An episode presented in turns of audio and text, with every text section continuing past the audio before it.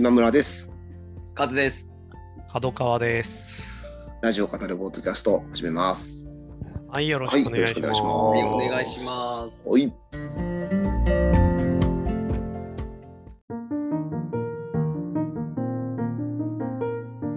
えっ、と、この間久しぶりにうん、あの上がってたんで、ちょっと今回も久しぶりにやってみたいなと思うんですけど、あれですか？あの人、あの時何歳だったかクイズ、あれか。なるほど。はい、あの東京ポッドカバ局でですね、あの実施しているクイズですけど、名物クイズですね。はい、うん。何かをしたあの人が何かをした時のタイミング、うん、その時でいくつだったでしょうという、うんうんまあ、特にあの生産性も何もないこうあの それでこうそう想像する過程を楽しむね類推、ね類推アプローチが本当に人それぞれだったりとかそうですねうんはいするんですよね。で今回は、うん。うんえー相撲です。相撲。はい。うん。あけぼのが初の外国人横綱になった時の年齢。なるほど。でちょうど僕らは多分、なるほどですねね。あのなんていうか、まあ、若鷹ブームでね、そうそうそうそうそうっていう、あの頃ですようね。んあんまりね、相撲興味ない人もね、かかりがない、熱い結構ね見つからないな。見てたしでも、結構あっという間にうん。行ってるんですよね、あけぼのは。さすがですね。あの、そうそう、僕見始めた頃は、はい。もうめっちゃ好きだったんですけど、あの、小学校の頃僕。あ、相撲ですか？うんうん、相撲大好きで。そう、ああのね、あけぼの、一番最初見始めた時は、関脇だったかな。おでね、霧島が一人大関だったんですよね。横はいはいはい綱不在時代だったんだよな。はいはいはいはいはいはい。そうそうそう。結構ね、あのうんその時期も長かったですからそうね。ね、横綱がいなくってっていう頃から見始めて、わうんタカよりも先になったんですよね。うん。うん、他の花よりも。そう。うんあれがいつかってことですよね。その時にね何歳かですよね。そうです。その時にあけぼのが何歳かっていうことですね。はいはいはい。そうか。で いつ頃デビューしてんのかっていうことからいこうかな。18ぐらいなのかなるほどなるほど。な。そうですよね。うんねえうんハワイ相撲のオアフねオアフ島から来て。そうですねですよね、多分ね。ハワイ、オアフ島出身出身よくね、流れてましたうね。ん。えー、そうですよね。うんまあ、いわゆる早いうん出世、出世が早いみたいな言っても結構ペースは決まってくるんで、うんスピード出世、そうですね。5年、5年で横綱とかでだとすごいみたいな感じなのかな。うん5年、1年、1年6場所、ん ?5 場所。あ違うかな。20 20 1年何場所？うん。あ、僕か。6かな。うん。うん。1ヶ月に1回ですかね。はいはいはいはいはい。そう考えると、スピード出世。うーん。むずいな。18、18。心弟子検査。ああ、もう情報が少ない。心弟子検査は多分18ぐらいだと思うんだよな。うん多分。カズさんは結構その頃相撲見てました？うん僕はね、見てたんですけど、もう時系列がもうぐっちゃぐちゃになってますね。ああ、いやでもそうですよね。僕も正直ね、あ僕はあの、広島なんで、秋島っていう、あーはいはいはいがうんうんうん彼をえー追いかけて見たところ始まってるんですよ。小うん学6年ぐらいから。はいなるほどうんなんか保育園に来てくれて。うんあそれはあれから相撲なっちゃいますね相撲さんって何なんだろうって。相撲さんって何なんだろう。でもそうですよね。バラバラですね、時系列が。まあ、千代の富士とかも好きでしたし、はいはい、うんまあそうですよね。その後分かった。そうだよな。なんか、あの、なった時期は覚えてんすよ。うんうん。あなんとなく。え、そのな何年みたいな？うん、そうそう。いや、うんまさにだから僕が見始めた頃が関脇で、その頃が僕が小学校1年か2年ぐらいだったんでえーってなると90年ぐらいなんですよね。なるほど、なるほど。で、その後、大関になって、うん。で大関で2回連続優勝とかしていかないとなれないから、ね、そこから 2, 2年かぐらいかかったと思うんで、うん。92年、90、90年、92年、92年か93年なるほど、なるほど。ぐらいが、まあ、横綱だったような。で、た若うん若あたタカがその1年後か2年後うんうん。なぐらいの、で、若は結構時間かかったっていう、そうですよね。うん、そこからさらにわかります3、4年かなっていう記憶はあるんだけど、むずいな。えっ、とね、あでもね、あの、朝青龍がすごいスピードになった,、っすよね、横綱。あれがすげえ速い、すげえ速いっつって、4年、5年とかだった気がするんですよ。うん。5年、5、6年、なんか5年とかで、あもうなんか初土俵からみたいな感じだった気がして、同じぐらいなんじゃないかな。あけぼのも相当なスピードうん。出世だったので、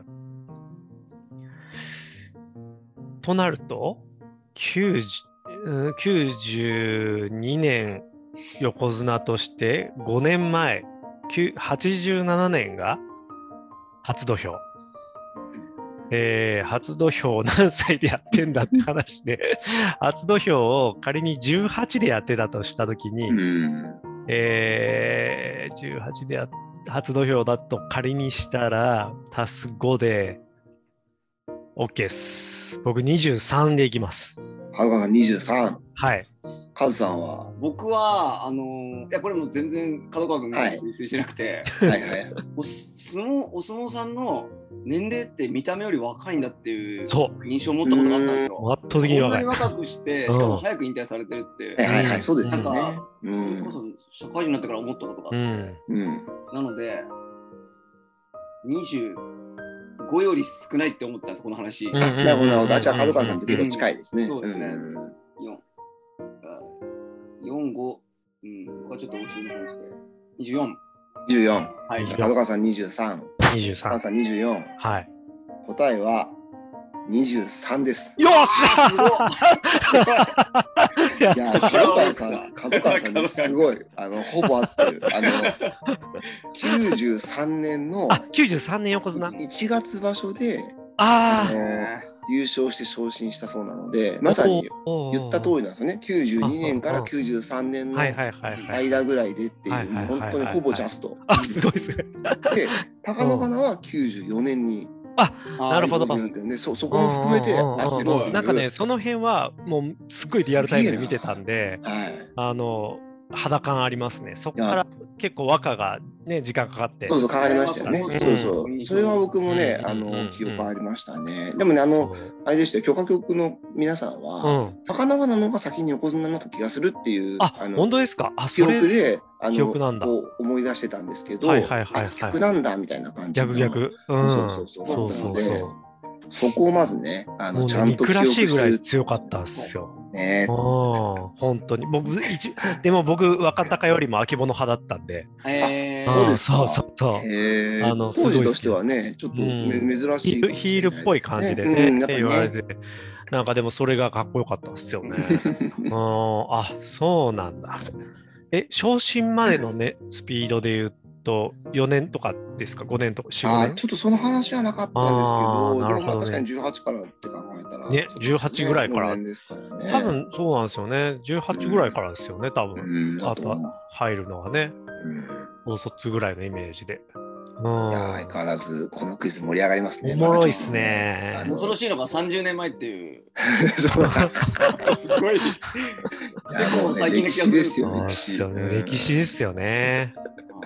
そっから10年、うん、経った時の、うん、そうですよね。あの、2003年とか4年あたりが、あの、小泉総理のあのうん感動したあ言って、あのあれのね、あの武蔵丸と。はいはいはい武蔵丸とっていうぐらいの時代感ですよね。うん。いいですね。そうそう。またやりましょう。はい。ねいいですね。ありがとうございました。はい。はい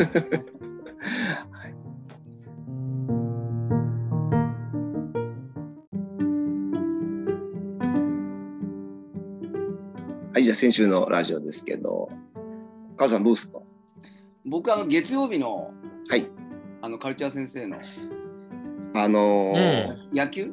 教えてプロ野球カルチャー先生あそうそうそうそうがねそうカルチャー先生ウィークっていうことでね、今週はアフターシックスジャンクションやってましたけど、面白かったですあのー面白かったですね。ねこれも面白かったですね、毎回ね本当にね。うん。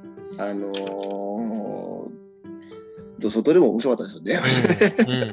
確かに僕もね、この月曜日聞きましたけど、あのね、毎回最高なプロ野球志望遊戯、はい。中溝さんが登場されて、プロ野球についての素朴な疑問をうん。みんなから寄せてもらっうんて、中溝さんが答えていくっていううんね、うんうん。素晴らしいね、相変わらずね、あの腹立つのりの歌をね、曲に乗せてはい。登場して、うん。最高でしたけど。あの中身すごい濃かったので聞いてもらいたいなと思うんですけど、はい。うん。最初の入りからが好きであの、ん。オープニングの、えっと歌丸さんがあのバッテリーってどういう語源だった？あはいはいはいはい。グでねあのところが入ったのがなんかこうちょっとラジオとしてはなんか面白い入り方だう。うんうんうんん。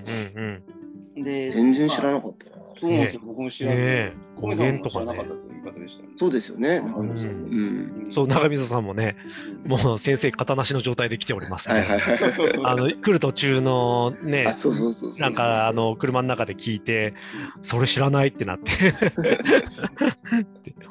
ね、バッテリーの語源。うんうんそれはあれね、オープニングとかで話したそうですね、オープニングトークでうん話してましたね。うんうん。でまあ、その流れで、あのーえっ、と、またこう審判の話とか、ちょっとあの佐々木選手からの、はいはいははいい。はいはいちょっといろいろあったって話をはい、白井さんの。そうですね、そうですそうです。時に、あのー僕、それ審判も独特な言い方するなっていうのが頭に浮かんで、うん。アンパイアうんアンパイアですね。はい、ちょっと確かに。調べてみようと思って調べてみて、おうん、まず僕ちょっと。間違ったのが、ヴァンパイアって調べちゃったんですよ。あ吸血鬼出てきうんた。それはね聞き間違いしてたっていうか、あそうだ、アンパイアだと思って。アンパイア。調べ直して、まあなんかうん第三者とか対等ではない人みたいなことうんうんうんうんそういう意味合いなんですうね。んまあ。これが、ね、あのバッテリーもあの南北戦争からみたいな、うんねえ。それが、うん。大砲うね。ん。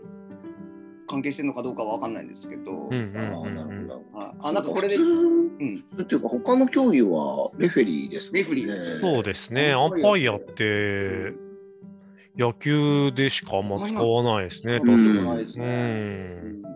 であの確かに確か 僕はあの、えっと中学校教員なんで部活に。を持つ時にあの持った時によく練習試合とかで、うん。うん。審判しなきゃいけないんですよ。うんあでこのなった時の立場っていすやごくてー、ね。あのーまあ、白井さんがの行動がいいとか僕こっちですよとかうんあれがどうかっていうのは僕ここではあのうん。言えないんですけどただ審判の立場っていうのも実は結構なプレッシャーといやヤギ本当とですよね。なんかあの選手からのうん。こう中学生にここまで言われなきゃいけないのかとうか思うとかもあったりして、まあ、僕がその中学校の部活レベルでそうだからプロ野球の審判の方って大変なんだろうなって本当ですよねあれはまあ、今大回の行動がどうとかじゃなくて、その立場みたいなところも、もしなんかこう、審判ってここが大変とか、こういうとこがすごいとか面っていうの白いですを、ね。今度なんか特集してもらったら、確かに確かにね。確かにね。ひとまずね、あの工藤さんのね、はい工藤さんに言ってもしょうがないんですけど、ちょっと愚痴を聞いてみたいと思うんですね。審判の愚痴。ね。うん面白そあの、ラジオじゃないんですけど、上原、あの。元、はいはいはい。工事あのー、はいはい。上原浩二さんの元ジャイアンツの、あのー、YouTube チャンネルで、はいはいはい。あの、し審判、レジェンド審判の人が出て、なんか審判目線で見たときに、あの、すごく、球がすごかった選手みたいな話とかしてましたね。ああ、それ面白そうですうね。ん。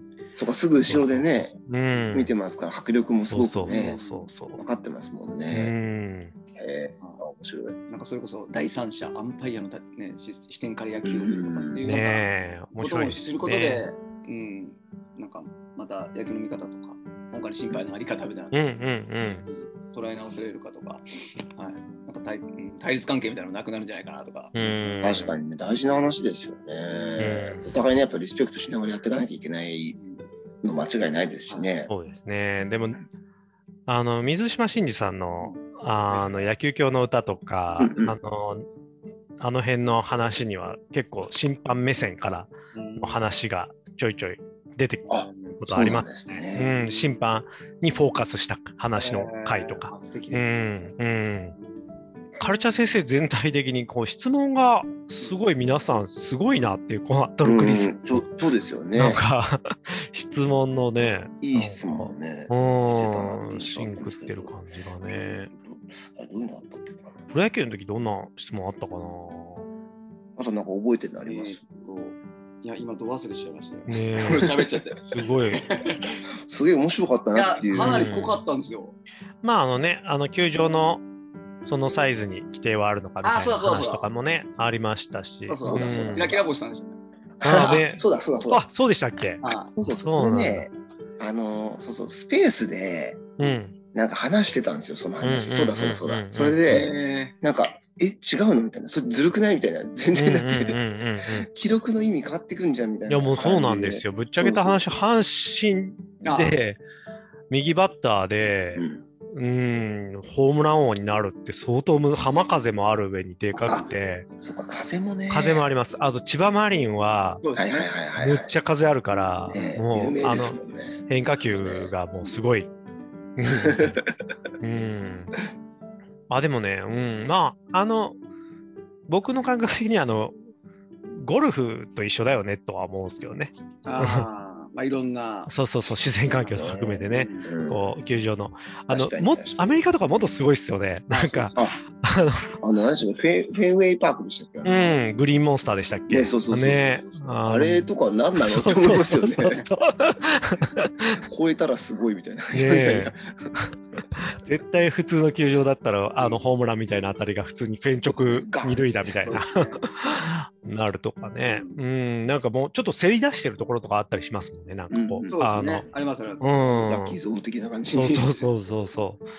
なんかすごい左右対称じゃなかったりとかすうんうんる球場も結構あるし、なんか 面白いですよね。うん昔僕あの、それこそそれは全然少年サッカーとかですけど、うんあの、あのどああそこの小学校に遠征して試合すると、もうグラウンドが狭いから、途中にジャングルジム入ってんすよ。あのサッカー場の。えーササッカー場の危ない。そ そこテトリスみたいにちょっとこうカクンカクンカクンってなる感じであのグラウンド 製品えーライン引いてあって、あめっちゃ危ないですよ、うん。うっかりするとマジぶつかるんですよ。そうですようんね。そうそうそうそう。でそこでしか通用しないし、なんか謎の作戦とかもあったりとかして、なるほど。そうですよね。ジャングルジムに蹴ると、帰ってきちゃうってことですもんね。そうそうそうそうそう。中に入ったら大変なことになるんですよ。んそうですね。。どうやって取るんだね。確そうかに。うんえー、あでも、ねそうなんですよ。でもサッカーも、あの、カチッとは決まってないんですよね。あなそうなんから何っていう幅があって、ああああああそうそうそうそう。で、結構、日本どうかわかんないんですけど、ヨーロッパの方とかは、うんなんかそのチームのちょっと方針みたいなので、あうんうん要はワイドをあの広く取ったりするあのとか結構ありますね。なるほどね。そうですそうですあのー有名なのがあのアーセナルうんうん。うんが、ベンゲル監督の時に、うん。彼らはそのすごい横を幅広く使って縦に速くしたいから、うんうんうん。まあワイドはもう限界まで広げて、はいはいはい。縦は限界まで短くするみたいな、ことを確かあのスタジアム新しくした時に、してたっていうのがあった気がしますね。結構そう考えると、まあ、ある程度ね、うん。あのーまあ、面白みの一つでもあり、なんか。ね、そこにも作戦があったりとか、ううん。ん、あるらしいですね。なんか、うん、もうこれもなんか YouTube の方で、なんか最近はプロ野球選手たちがよく話してくれるんですけど、うん、あのロッカールームとかもやっぱ、こう、ビビジターで行くロッカールーム、すごいボロボロにしてる球団とか。あって、昔確かにね、うん。今はね、そうそう。結構ね、まあそれなりなんですけど、でもやっぱ全然、あのえーロッカールームの質がホームとビジターで全然違うからえーみたいな感じで、昔の広島市民とかは本当廊下で着替えなきゃいけなかったとかね、え ビジターで行くと。ズムズムになってだいぶ変わったんでしょうね。そうそうそう。ね。変わったでしょうけどね。うん。いいですね。えー面白いですよね。ああいう、なんかまあ確かになんか、普段と違う視点で、そううん、聞けるとね。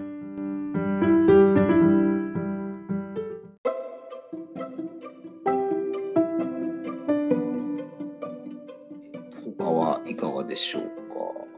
うーん、そうですね。あのーまあ、カルチャー先生、結構本当どれも面白かくって、あ僕がちゃんと全部は聞ききれてないんですけど、洋画吹き替えの、あの森川さんはいですね、あのトム・クルーズとかの、はい。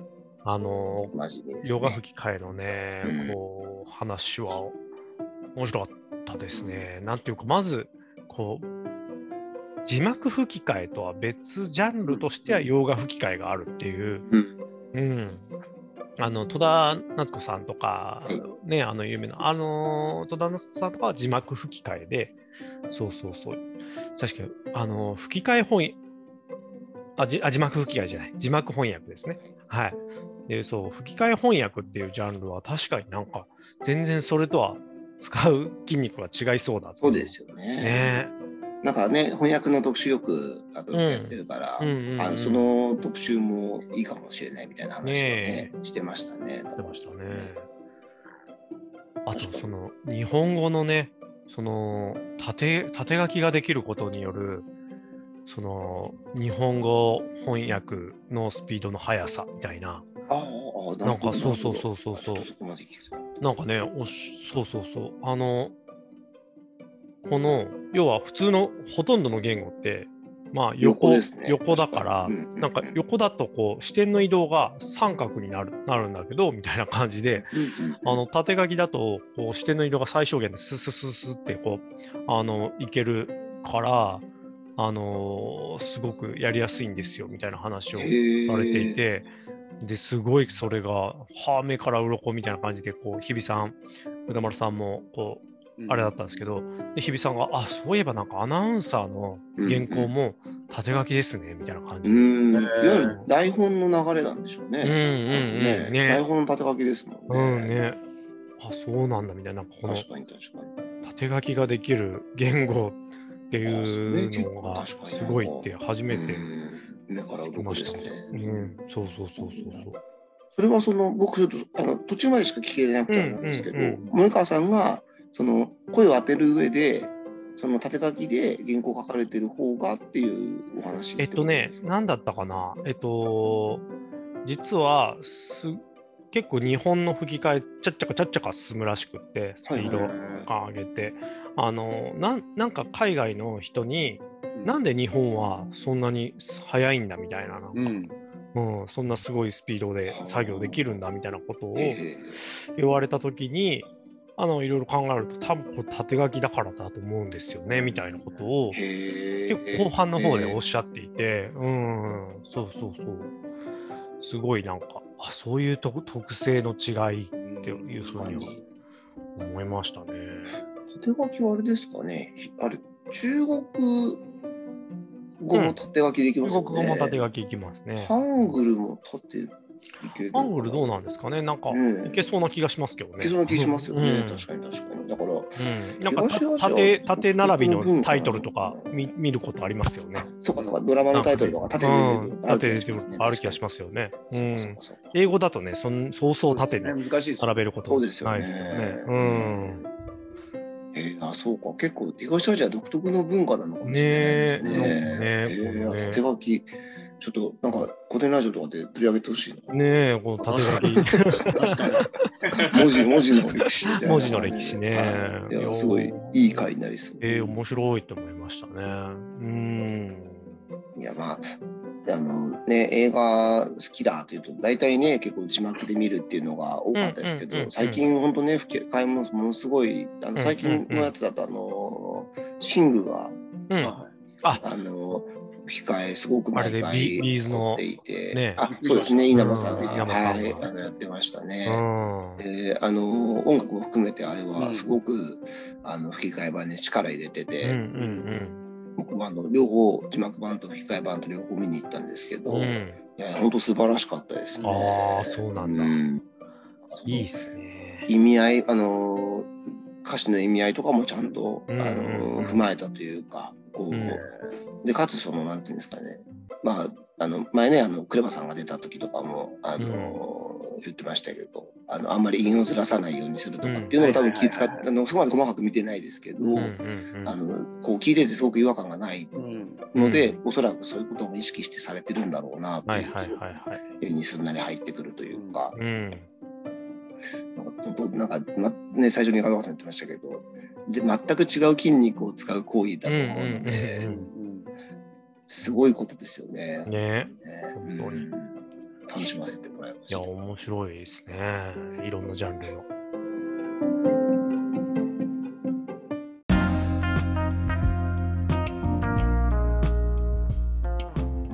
木曜日があれでしたね、あの、ジンさんが来て、うんうんうん。DJ 先生もね切れて聞けてないんですよ、これ。ねうんあの、これも面白かったですうんうんね。うん。これはあの、ビヨンドザカルチャーの方でやられたんですかね。あそうです、そうです。特集のとこで、うんうんうんはい。あの、久しぶりにジンさんがしっかり、うんうん。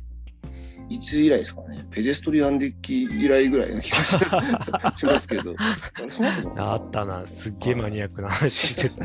あれも面白かった、最高でしたかなかやっぱり、あのーなんていうんですか、そもそもっていう話もありましたし、うん。結構マニアックなね、そのレコードのケアの話とか、はいはいはいはいえはい。あのやっぱカビだらけのレコードとか、うん。古いやつあの探してるとね、どうしても出てくるし、あの保管状況によってはカビてしまうし、あのそういうのどうするんですかみたいな。うんうんうん本当に最終は、あのなんか木工ボンドを、こう、なんていうんですか、塗って、うん。えで、ベリベリベリって剥がすんですって。うん。えーあ全部取れるとうんそうです、そうです。それで全部取るっていうのが本当に最終らしいです、ね。へ本当は、普普通はーもちろんその、木工本土ああ、なるほどねもう本。当なんていうんですかね。もろとも、なんか、そう、もろとも。もろとも行くっていう感じ。そう、もろとも行くっていうかですね。えーなんかその、もちろんその、こう、あのシュッシュってやってうん。汚れ取るみたいなのうん。が専用のがあって、基本的にはもうそれで全部やるんですけど、本当どうしようもないようなやつうんとか、あのそういうものに関してはそれが最終手段なんですみたいな話してて、へー。なんかそれってそのやっぱデジタルじゃ絶対ありえないものじゃないですか。そう。うんうんうんああいう物質としてあるから、うん。CD ですらそんなの絶対無理ですし、無理無理無理う無ん、なんかアナログの強さっていうか。なんか物としてその直接こう物と物が触れ合って出る音のなんか、あの強ささみたいなのをちょっと聞きながら感じましたね。すごいですね。なんか本当、最近、我が家いろいろちょっとリフリフォームしたりとかしてたら、大量の CD がこうあの発掘されまして、うん。どうするかなってこれ思って、うん。なんかこうね、今もうほとんどこう、うん。スピーカーから聞いちゃってるから、サブスクで。でも、うん。やっぱりなんかこのものとしてのっていうのを思ってこう CD デッキを改めてこの時代に 買って最近ちょこちょこまたそれを聞くようにえーあそうなったんか。ですけどへでもえ。その CD デッキをやっぱ調べたときに、うん。なんかやっぱ今レコードを再生できるやつみたいなのが結構こう安価な価格帯でこう比較的安価な価格で売ってて、あなるほどねみたいな。CD っつってもやっぱ結局電子記録媒体だから、うん。うん。もうなんかまあ結構やっぱ対応年数永久にってわけには絶対ないそうですけど、ね。うん。実はこなんかレコードの方がフィジカルとしてのものとしての強さっていうのは今あるよなーって思ったんですよね。うん。CD ちょっとこうピッて傷入っただけで、ねそうなんですよほね。んと聞けないんですけど、もうねレコードはそんなことないですからね。そうなんですよね。なんか一周も二周も回ってレコードをうん。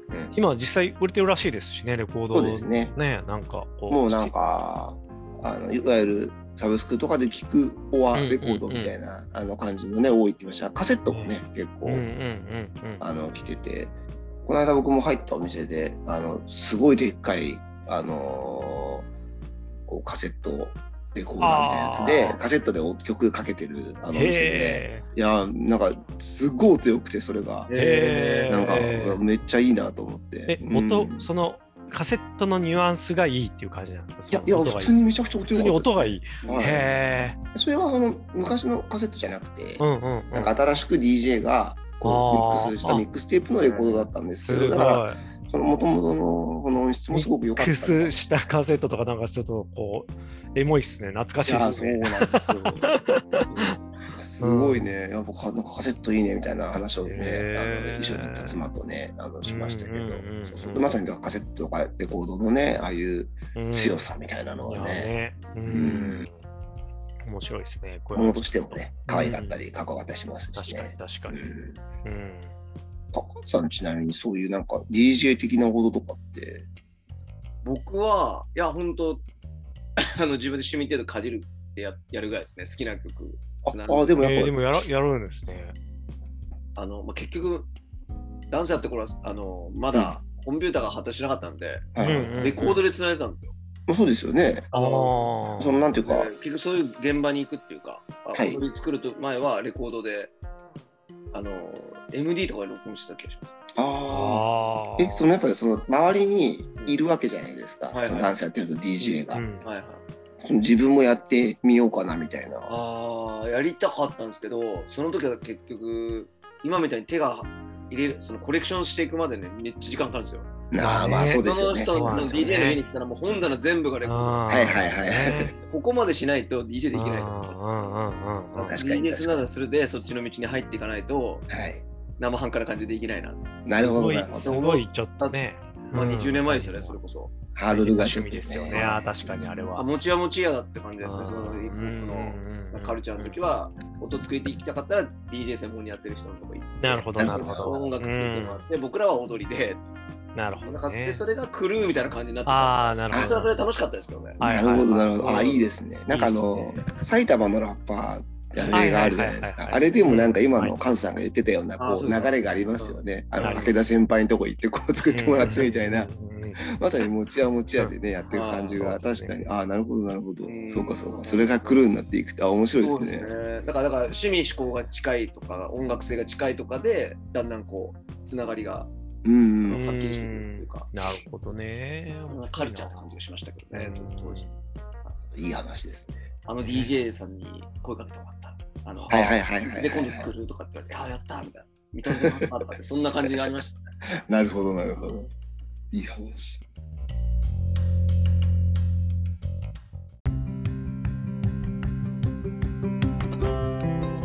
ちょっと地点行きますか？そうですね。あれでしたね。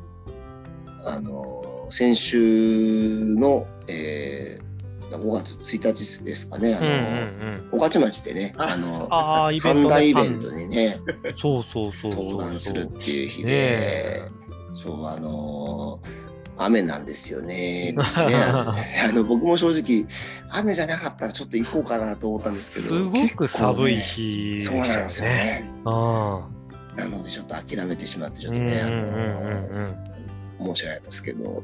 なんかでも結構ね、人いあの、なんか、ツイッターで上げてる人とかいましたけど、あの、傘さしてね、たくさんの人見に来られてうて、んすごいね、あの、客寄せパンダとしてね、呼ばれた私が、つって、ちょっとね、効果があるところをね、あの見せないとっつって 言ってましたけうど、んね、上野動物園の園長さんと、うん。うん。We Love パンダトークショーってねいう。そうそうそう。すごいのにね、すごいな。ファーが来ちゃう、さすが、さまあ、あんだけパンダの話してればね。そうですよね。なんか全ねこのラジオ本当に一点聞いてなかったら絶対こんなパンダに詳しくなってないですもんね我々もね、間違いなく、はい。パンダと醤油とそうですね。カニカマと、はい。本当ですよね。ねえ。なんかあのパネルとかがもともとねそのパンダの、なんていうか、まあ、お祭りっていうかイベントやってるあれなんで、なんかあのイベント会場の様子とかも写真でちょっと見たんですけど、なんかあの風品の特集とかがあってなんかねあ風品みたいなねアドベンチャーワールドの風品みたいな、風品ねねちょっとやっぱそうそう思っちゃいますね。その頃のエピソードを含めてね、なんかは いろいろね、はい。思い出して。森の森のゆきさん、風評あったんじゃなかったかなとかね、なんかそういう。そうそうそうそう、そういう感じで記憶してますよね。はい、思い出しちゃいますそうそうね。あと、テーマはあれでしたね。最近もらったものっていう、そう。うんうんうんうんうんなんかあの、息子さんがあ鼻くそを、ね、そうそうそう食べちゃうから、うん食べるの止めるために、取れたらママにちょうだいって言ったら、うん。うん。もう毎回、あの、鼻くそ取れたって言って、くれるようになっちゃって、ははいい。大きいよ、みたいな。そうそうそうそう。いつもういらないっていうか迷ってるみたいな。確かにね、あれね確。かにあるんだろうなっていうね。面白かったですね。僕もそれ、それすごい覚えてる。あとあのなんか玄米パックみたいなのもらって、うんうんうんねうん玄米あの食べてたら 最初ね美味しいなと思って食べてたんですけど、久しぶりに食べた白米がうますぎてそうそうそう。めちゃくちゃ食っちゃったっていう。まあ白米がうまかったの、あの表現になった時に急にその解像度が上がる感じで、はい、下の上に乗ったみたいな、うんぬんがみたいな。日本人がね 精米してきた意味が分かりましたよね。確かになんか、うん、あの、当たり前ラインが気づかないうちにずれてると、なんか、うん、普通に普段の当たり前に出会った時に、はあってなるっていうのは、ありますよね。ううんん、美味しいからな。あの、いや大久保さんのエピソード面白かったですね。ああ、面白かったですね。あの私は違法薬物やる必要はない。白米でトリップできるからとそうそうそう 言っていました。最近違法薬物のニュース多いねみたいな感じでね、こう、いう話から。CM の、CM の間とかになんかボソッとそういうことを言ってたみたいなね、そんな話でしたよね。私大好きなんです。でもそういう側面でかあのあの方は売ってないので。SNS とかでも言わないでください。バレると怒られるんだ。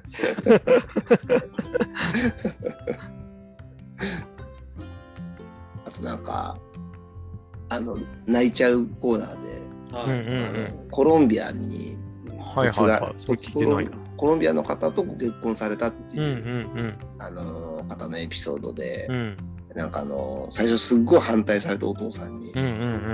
ででも結局そのコロンビアの方とご結婚されうん。あれそあれ最初そので初めて会う紹介するみたいな時にうん。すごい合わんぞわしはみたいな。うんうんうんうん。流行ったんですけど、うん。なんか結局ご兄弟だったかななんか説得してくれてうん会うことになって、でもなんか会う時すごいなんか「Hello, nice to meet you」みたいな感じで。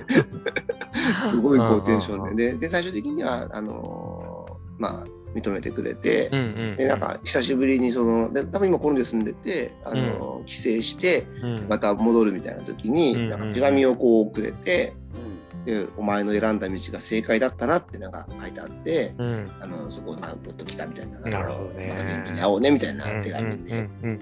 まあ、あのまたね、あのー中澤さんのスポンサー読みがちょっと心不配になる。安になる。し心配になるっていう、はい、流れがありましたけど、あのでもまあ大丈夫でしたけど、はい。うん。そこまでこう、あのーなんていうか、来すぎてなかったんで、あの大丈夫ですけど、はい、大丈夫かな、心配にはね、ちょっとなったかな。う んあのね、あの、コーナーね、毎回ね。はい、コーナー、コーナー名ってわけでももはやないんだろうけど。そうですね,、んねあの時間帯のメールでいいいいメール読んで、うんうんうんうんうん今回ね、D のね、瞳そらさないで載せて、あ 読んでましたねうん。。なるほど。ディーンとかもすごいいいですね。久しぶりになんか、うあの、記憶に残ってきましたね。うんん地点で流れてくるね曲っていうね。ね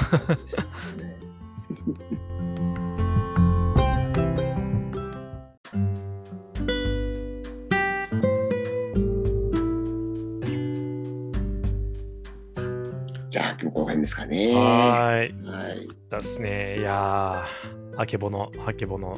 ね、いいでしたね23か。。なんか、こう、すごいな。でもないですよね。なんか、う23ん、ね。あの時は当てたっていうのでう嬉しかったけど、今おも改めて振り返ると23ってすごいっすね。うんすごいですね。新卒、新卒じゃないですか。いやー、そうなんですよ。だから、ね、相撲から初手出すですからね。ねえ。年齢の高い人はっていうイメージがあったね。よく考えたら、横綱ですら、ね、若いからそうですよね。いや、ほんとっすよね。黒人でね、体も大きいから、やっぱりちょっとね、あの、うん。年ね、もう少し上に。ちなみにね、1969年生まれってたかな、私なるほど。うん19年か。うん。今52歳。うん。いやー、好きだったいろいろねな。、その後もね、ああの総合格闘技行ったりとかね、プロレスやったりとかね、いろいろありましたからーうね。ん。ですね。またね、あの人あの時何歳だったクイズはちょっとあったらいいですね。ちょっと。出していきたいと思います。じゃあ、こんなところで。はいはいえ今週もありがとうございました。ありがとうございました。はい、また来週。また来週。どうもです。